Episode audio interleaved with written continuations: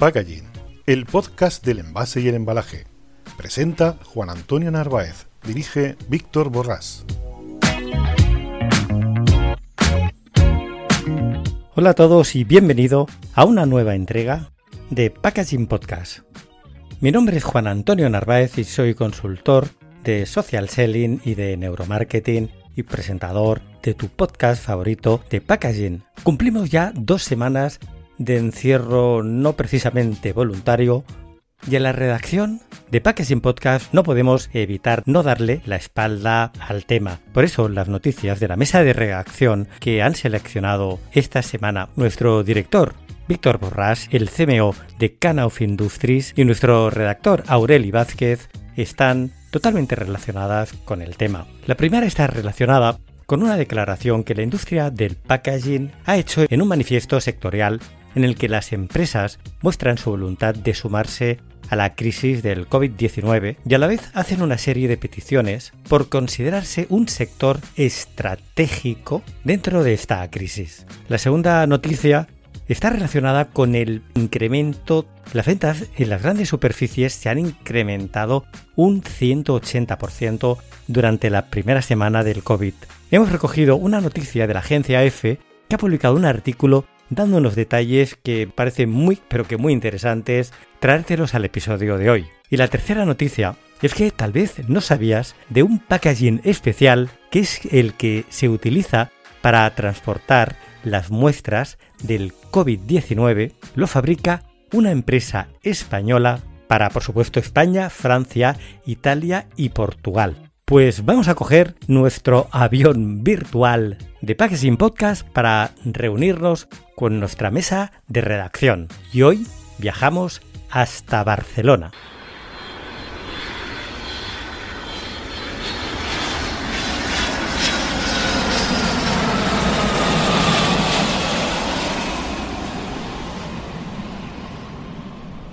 Hola Aureli. Aquí estamos como cada lunes de cada dos semanas. ¿Cómo estás? Pues bien, por suerte estoy bien, con salud, en casa, como el 90% de la población, con un micro de guerrilla improvisado y nada, dispuesto a una nueva edición cada vez más diferente de nuestro podcast quincenal o nuestra sección quincenal de noticias. Bueno, al final las circunstancias nos han obligado, nos están obligando a adaptarnos y como todos, ¿no? Y con el lema quédate en casa, pues aquí estamos, nosotros también en casa y siguiendo, haciendo nuestro programa quincenal de podcast packaging. A mí me gustaría hacer un guiño y mandarles un fuerte abrazo a todos aquellos virtual, porque no se puede hacer un abrazo. No, pero cuidado, ¿eh? Sí, sí. Pero un abrazo a todos aquellos que continúan en sus puestos de trabajo ya no solamente a sanitarios que están haciendo una labor y todos los días a las 8 pues les aplaudimos, pero yo creo que también es muy importante hablar de, los transportistas que están por las noches ayudando a, que, a reponer y que la población viva en unas circunstancias de normalidad lo mejor posible, a la guardia, al ejército y también a todos aquellos que están en, en las fábricas, porque todavía continúa mucha gente yendo a sus turnos y organizándose para poder suministrarnos los bienes esenciales para seguir continuando. Y bueno, he sentido la necesidad de, así decirlo, porque creo que están haciendo una labor y entre todos debemos apoyarles porque creo que están haciendo un trabajo impresionante. Y gracias a ellos, pues los demás podemos estar aquí en casa e intentando organizarnos para seguir nuestra actividad dentro de la normalidad que nos lo permite. Sí, además yo creo que aparte de ese reconocimiento que creo que es, es compartido por todos, que es un reconocimiento merecido a todas estas personas que mantienen las necesidades más básicas de la sociedad, creo que toda esta crisis y lo que nos queda, me imagino, nos va a permitir también, o ya nos lo está permitiendo, darnos cuenta de qué es lo esencial y lo que no en una, en una sociedad. Y creo que con el packaging va a haber mucho debate, va a cambiar mucho el panorama, creo que va a girar la tortilla completamente respecto a los temas de debate que teníamos hace tan solo un mes. Sí, yo creo que estamos en un momento de, cambio, no sé cuál es el giro que va a dar, pero es cierto que el, packaging, que en estos días es un sector muy importante, muy potente y desgraciadamente, y ahí alzo la voz, y apoyo a la noticia que ahora vas a contar, porque somos muchas empresas las que gracias al packaging permitimos que los productos lleguen a los consumidores. Y ahí también doy un guiño a, mis compañeros que siguen haciendo turnos para seguir suministrando los envases necesarios para que al final pues llegue la fruta, la verdura, platos preparados, lleguen a, los lineales de todos nosotros. Claro, pues, pues vamos ya con esta primera noticia que tiene que ver precisamente con un comunicado, declaración, manifiesto. Ellos eh, le han llamado más bien declaración. Cuando digo ellos me refiero, atención, eh, al clúster de innovación en base y embalaje, el Packaging Cluster, PACNET, que es la plataforma tecnológica española de envase y embalaje, y también la Asociación Española de Maquinaria Envase y Embalaje. Bueno, ¿qué han hecho todas estas eh, organizaciones que aglutinan empresas del sector del packaging? pues han hecho un comunicado conjunto pidiendo a las autoridades o recordándole a las autoridades que son un sector estratégico y esencial y lo que piden es ser reconocidos como tales. Para nuestros oyentes, una cosa que comentamos Víctor y yo, ¿verdad, Víctor? Es, el, que reconocemos toda esa labor de, pues, de los camioneros, por supuesto los sanitarios, todas aquellas personas que están llevando los, pues en este caso los alimentos o productos básicos a los supermercados y a veces se nos olvida, y es un error grave, que detrás de ese alimento hay personas que lo preparan, que lo manipulan, que lo transportan, hay una logística.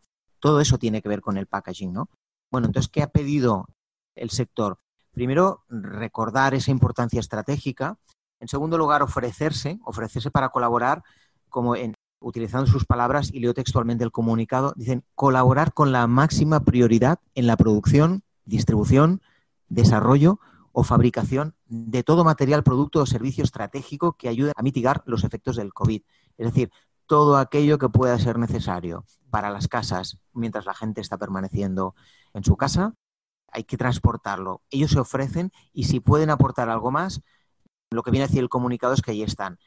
Claro, esto requiere una serie de cosas y una de las que requieren es el tránsito aduanero. Ojo con cerrar las aduanas una cosa es limitar el movimiento de personas por motivos sanitarios y otra cosa es que no se acaben poniendo tales trabas que impidan la circulación normal, porque entonces se produciría ese desabastecimiento que hasta ahora siempre se ha defendido, ¿no? Por tanto, que se pueda garantizar el suministro de todas las materias primas necesarias.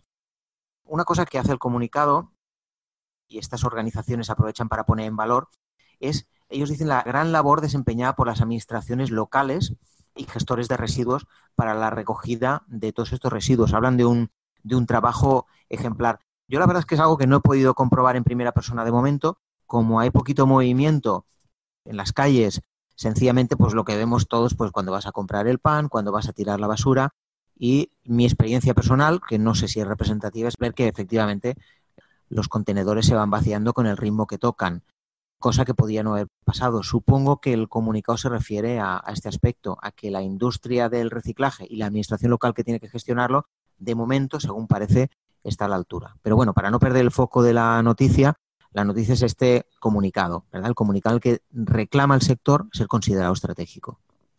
Bueno, y además ahí, y la verdad es que no, no lo hemos mencionado, pero con lo que acabas de decir, me nace la reflexión de que no nos podemos olvidar tampoco de todos los equipos de limpieza.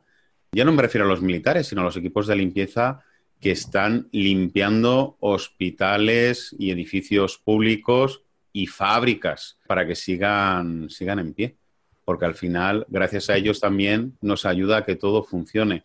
Yo creo que hay un grandísimo desconocimiento de cuál es la verdadera cadena de valor y cuáles son todos y cada uno de los artífices. Y a veces se hacen declaraciones o se toman decisiones sin saber realmente todo y cada uno de los elementos que intervienen en, un proceso productivo. Y cuando hablo productivo no me refiero simplemente al fabril, sino desde que sale del campo hasta que llega a nuestras casas.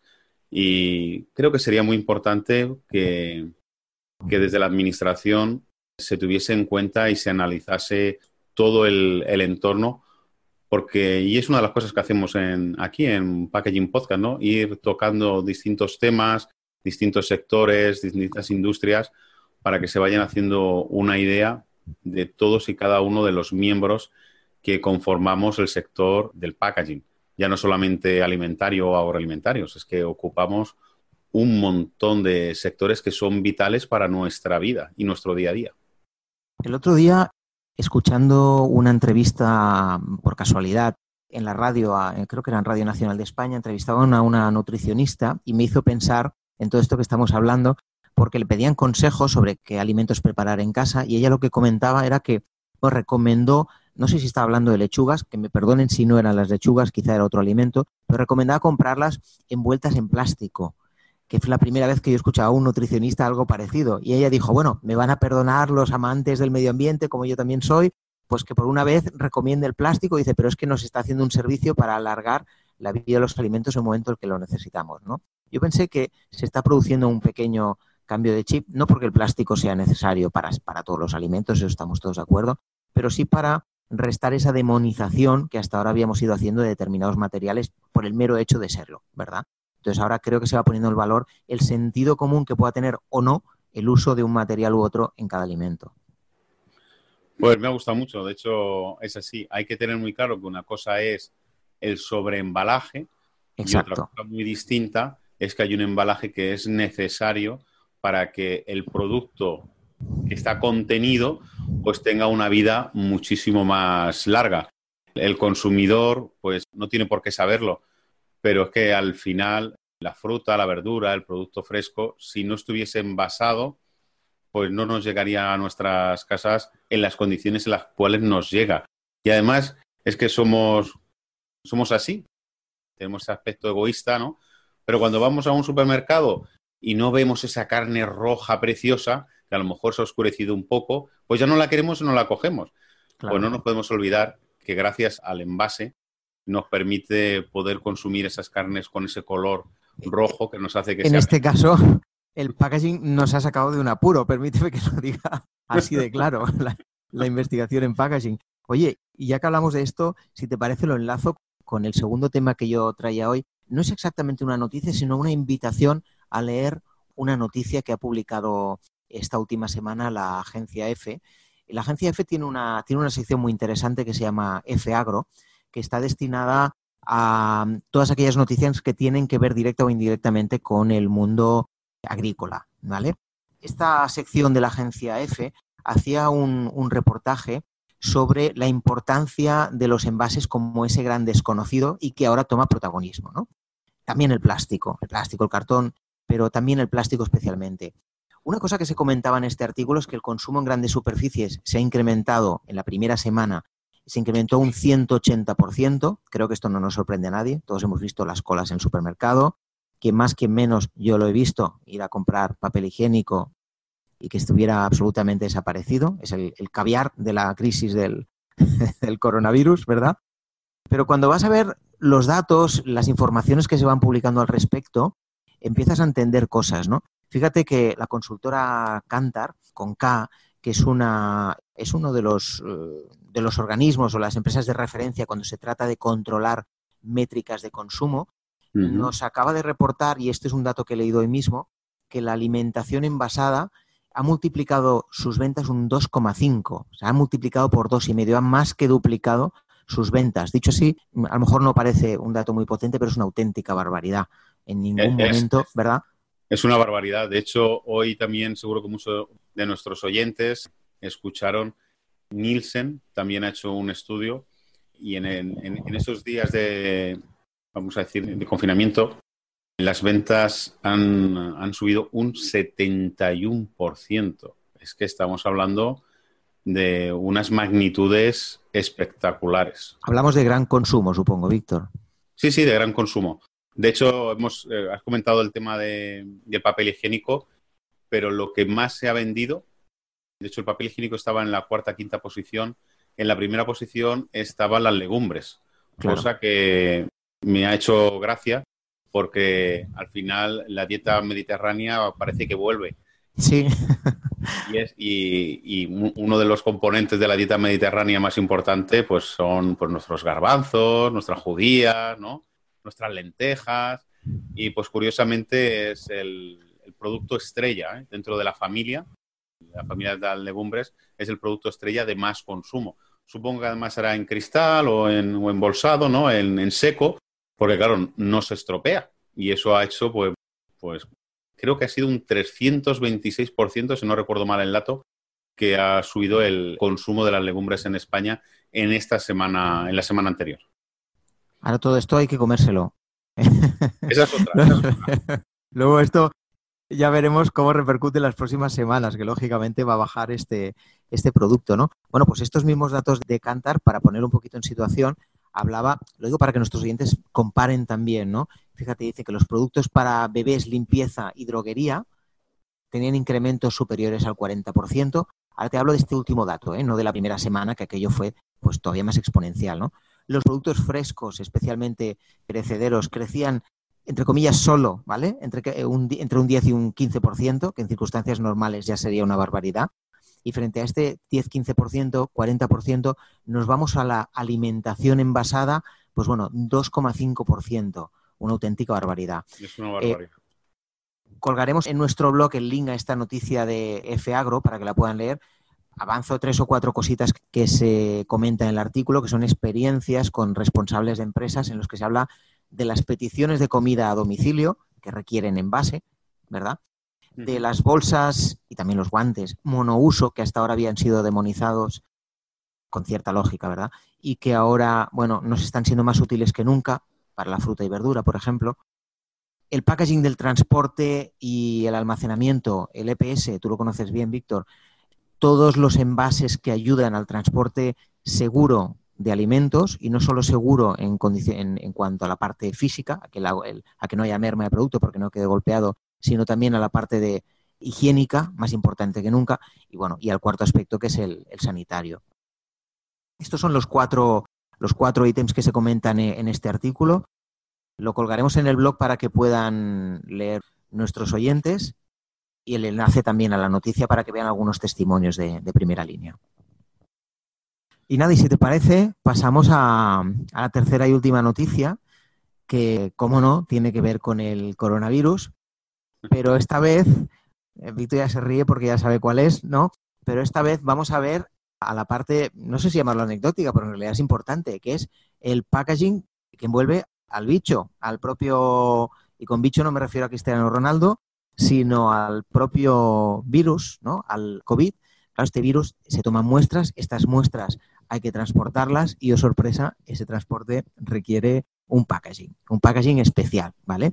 Bueno, ¿quién hace ese packaging? Pues mira, uno de los mm, fabricantes, de los principales fabricantes del sur de Europa, es una empresa española, es una empresa que para más señas está en San Fernando de Henares, una empresa joven que no tiene, esto ha sido ya chafardeo mío justo antes de empezar el, el packaging podcast, y que se llama Pharmacol Solutions. Esta empresa fabrica para España, Francia, Italia y Portugal. Bueno, ¿qué hace esta empresa? Pues transporta las muestras. Lo interesante aquí cuando hablamos de la industria del packaging es conocer los detalles de cómo debe ser este transporte. Bueno, pues bien, este transporte, lo primero decir que esta mercancía está catalogada como mercancía de categoría, de lo que ellos llaman la categoría B. Aquí os recomendaré también un, link que también colgaremos en, el blog, que tiene que ver con la web de, de esta empresa, de Pharmacol. Ellos hacen un gráfico muy interesante que recuerda a las cámaras estenopeicas, los que sean aficionados a la fotografía, la típica cámara rudimentaria, y hacen un gráfico muy interesante el que muestran cómo debe ser el envase de este producto. Bueno, lo primero, las sustancias infecciosas o potencialmente infecciosas de categoría B necesitan este triple envase. Esto se sujeta o legalmente en una norma que va con el código UN 3373 y tiene tres niveles primero es el packaging que recoge, que es como un tubito de ensayo, de hecho es un tubito de ensayo, en el que se almacena o en el que se guarda el propio, la propia sustancia, la muestra que se ha tomado. ¿De acuerdo? Esto como si fuera un material radiactivo, vamos a decirlo así, se incluye en un segundo embalaje, que es un potecito, ellos le llaman embalaje secundario impermeable. Es un embalaje secundario. Es un contenedor, de hecho, es un contenedor. Un contenedor, exacto un contenedor que tiene su tapadera, por dentro tiene un material absorbente para el caso, entiendo, de que, la, de que el tubito de ensayo se rompiera, que en principio no debería pasar, y el registro de la muestra que ya incluye también detallar los, los componentes del contenido. Y estos, este doble envase a su vez va en un tercer envase, es un envase exterior, que lleva ya una serie de señales organizativas a nivel identificativo, una marca de especificaciones de las Naciones Unidas, el signo de la orientación del paquete para que no se vierta hacia abajo, etcétera. Con lo cual es un triple envoltorio el que tiene que llevar esta sustancia. Estos días, lógicamente, se habla mucho de esta empresa, se han hablado de las tres, de las tres capas, de la temperatura a la que tiene que ir, de la contención de las fugas, pero me había parecido curioso comentarlo aquí. la empresa que está haciendo esto y que está, que me imagino que están ahora más activos que nunca, es una empresa que, como digo, es española, de San Fernando de Henares, que se llama Pharma Cold Solutions. Incluiremos algún link para que los más chafarderos, los más curiosos, puedan ir y explorar en qué consiste el transporte de este material tan peligroso, digamos, ¿no? El enemigo número uno. De hecho, con lo que acabas de, relatar, simplemente la descripción que has hecho, has descrito cuáles son las funciones básicas que debe llevar un packaging. Además de la parte legislativa, pues has mencionado la parte de trazabilidad y de etiqueta, que es tan obligado. Además de la parte de protección, de contener, toda la parte informativa de cómo debe ubicarse y cómo debe estivarse el, producto durante el trayecto. Y mira, eh, en, nada, en cinco minutos has hecho una clase magistral de cuáles son los elementos que contiene un packaging. Es verdad que este es un caso más complejo porque estamos hablando del sector médico-sanitario que tiene una legislación muy estricta, pero no solamente el sector médico sanitario tiene una legislación muy estricta, sino que en general el sector del packaging, y me gustaría hacer un guiño más en el sector del plástico, la legislación que gira en torno al sector alimentario plástico es muy fuerte. Y a veces no nos damos cuenta de que para poder contener un alimento o otro producto como, como el que tú has mencionado, ¿no? en este caso un virus o un microbio o, una muestra viva, pues gira alrededor de ello pues una normativa y detrás de esos controles de calidad, test, etcétera, que eso implica un mogollón de gente alrededor de un simple envase. Sí, de hecho, en el, en el caso del, del, sector farmacéutico, a todas estas medidas de seguridad higiénicas, profilácticas, de protección, etcétera, Además, se le añadieron el año pasado, no sé si lo hemos comentado en algún otro podcast, se añadieron el año pasado la nueva normativa antifalsificación de medicamentos que para evitar que de forma fraudulenta vayan circulando medicamentos que no reúnan las condiciones necesarias exigidas, bueno, pues todavía se puso una directiva, se puso una directiva a nivel europeo que es la que rige, bueno, pues medidas todavía más restrictivas sobre la identificación de aquello que hay dentro del medicamento, lo que decías tú, la trazabilidad precisamente, es decir, que en el caso del sector farmacéutico hay un puntito más de complicación, no hace mucho, desde, desde si no recuerdo mal, era desde febrero del año pasado, del 19. Sí, de hecho, bueno, yo creo que sí, que lo comentamos a lo largo del mes, en uno de los primeros podcasts, no sé si fue a finales de octubre, principios de noviembre, en alguna otra noticia sí que lo, lo mencionamos. Pero bueno, tenemos aquí ya otro motivo para ver y poder entrevistar a una de estas empresas que se dedican a fabricar packaging o envases para el sector farmacia o el sector salud, que tanto uno como otro pues tiene, bueno, es una complejidad, además de una automatización, son empresas que están súper automatizadas, súper higiénicas y la verdad es que llama la, llama la atención porque parece que entras como las películas de la NASA, ¿no? Todos van con su bata blanca, con sus gorritos y parece que entras en otro mundo. Sí, sí, es así. Bueno, así es como tiene que ser, porque si no, ahora nos estamos dando cuenta, ahora es cuando nos estamos dando cuenta, cuando bajas a comprar el pan y te ves a tu vecino envuelto en una escafandra, es cuando te das cuenta de lo, importante que es la higiene, ¿verdad? Sí, sí. Bueno, Aureli, espero y deseo que estéis todos muy bien en tu familia. Sí, señor. Dentro de 15 días nos volvemos a ver y bueno, y deseo también a todos nuestros oyentes pues seguir aguantando, estar aquí en casa, que es muy importante para no extender más este, este virus que está siendo verdaderamente una, una gran plaga. Muchísimas gracias, Aureli. Hasta luego.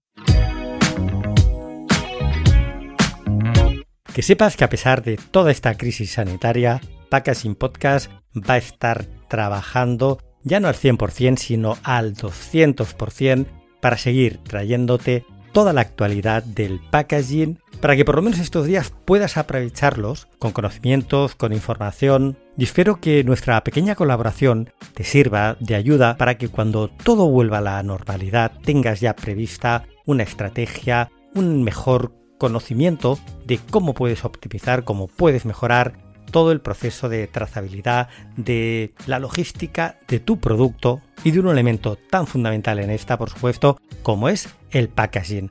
Así que ya sabes, soy Juan Antonio Narváez. Soy Víctor Borrás. Si quieres conocer todo lo relacionado con el packaging, te esperamos el próximo lunes.